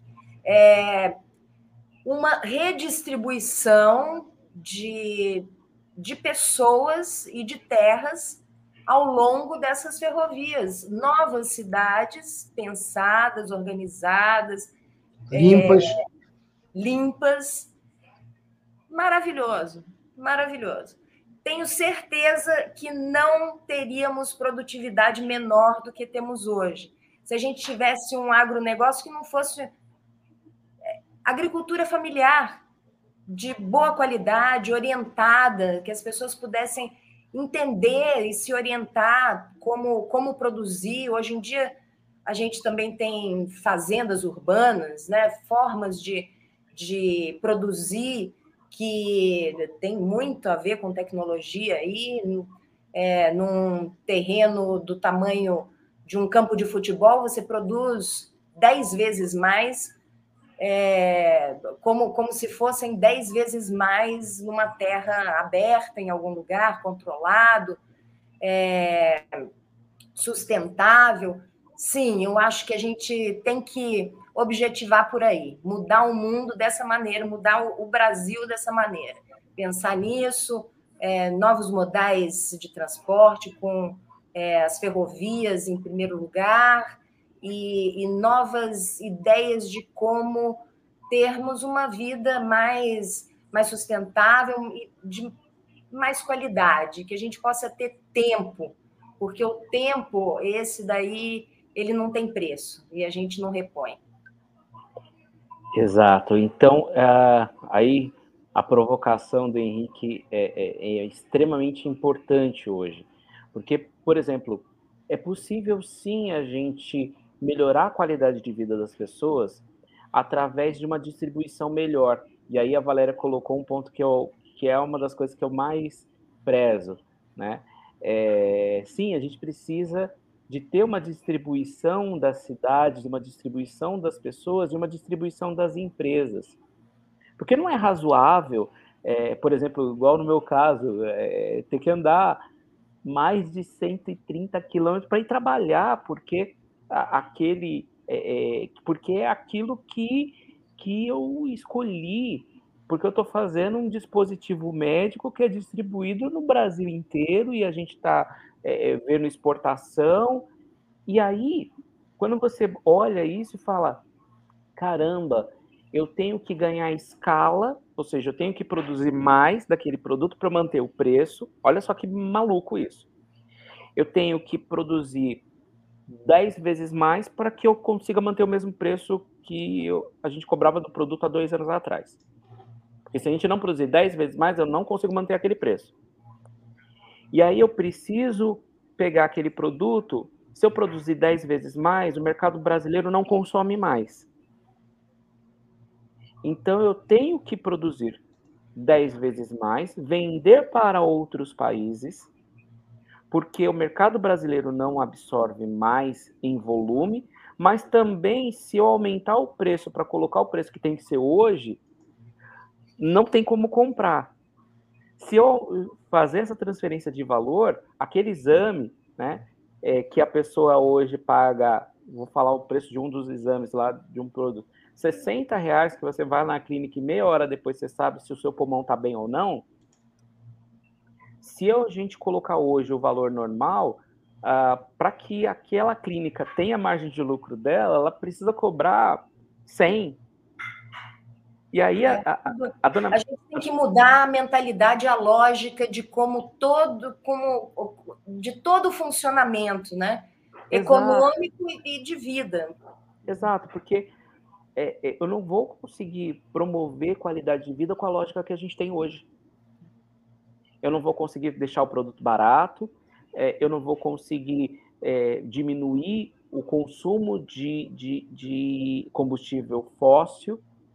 Se eu não repensar, por exemplo, aí eu, eu gosto sempre de falar, todo mundo, é, é quando fala de política, no final vai lá para um boteco, né? vai para o bar, vai para o famoso GTB. Aí, Henrique, em São Paulo a gente tem o famoso GTB, que é o GT Bar, o grupo de trabalho do bar.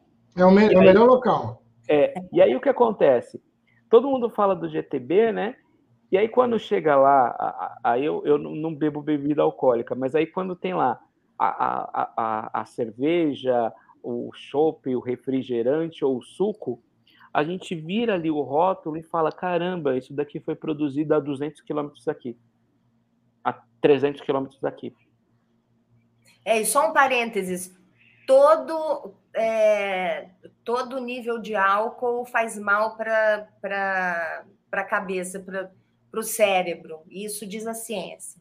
Sim, então, exato. Então, se você for ingerir álcool, é bom levar isso em consideração e a sua, a sua própria responsabilidade. E muscular também, detona musculatura.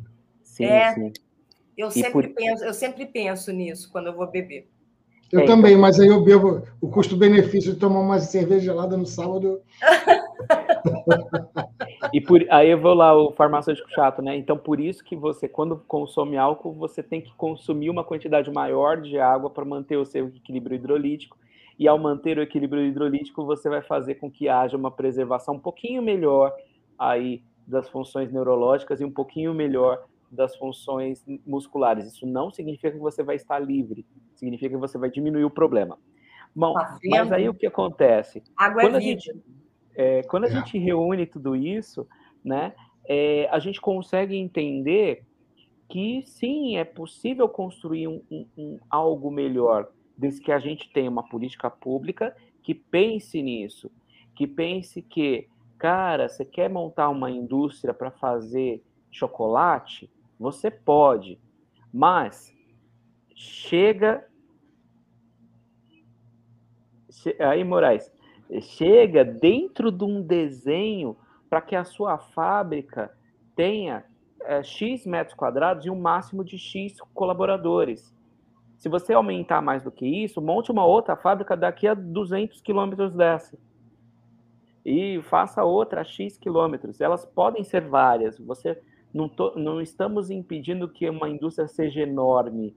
Ela pode ser enorme em pequenas fábricas, porque aí a gente consegue consumir dentro daquela região, seríamos mais responsáveis, e aí sim a gente faz com que, a, que aquela colega que tem um problema de depressão, que aquele colega que tem um problema de depressão, ele consiga ter um ambiente melhor.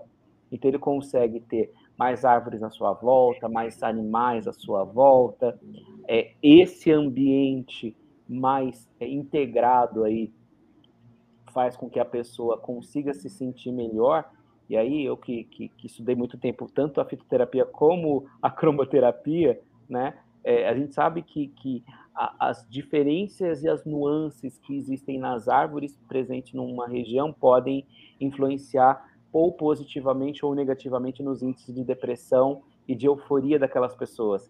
Então, isso faz com que sim, a gente aumente ou reduza os estímulos neurológicos, e essa redução ou aumento de estímulos neurológicos faz com que a sociedade seja melhor. Então, uh, aí para quem acompanhou a live que a gente falou de segurança pública, né, é, a gente falou lá bastante sobre a presença das janelas, a pichação, a diferente pichação de grafite, né? Mas a pichação, a janela íntegra, a, o grafite legal, as cores bacanas, isso reduz os índices de violência de uma região e essa, assim como a presença das árvores também diminui o, índice de violência daquela região, porque as pessoas vão se sentir melhor. E esse sentir melhor é que a gente consegue promover aí um, a famosa qualidade de vida que a gente já falou aqui tantas vezes e que muitas vezes você não sabe nem o que é, porque você só está sobrevivendo, você não está vivendo. Isso é bastante triste, mas é importante a gente colocar de forma bastante direta, porque essa é a realidade que a gente vive hoje.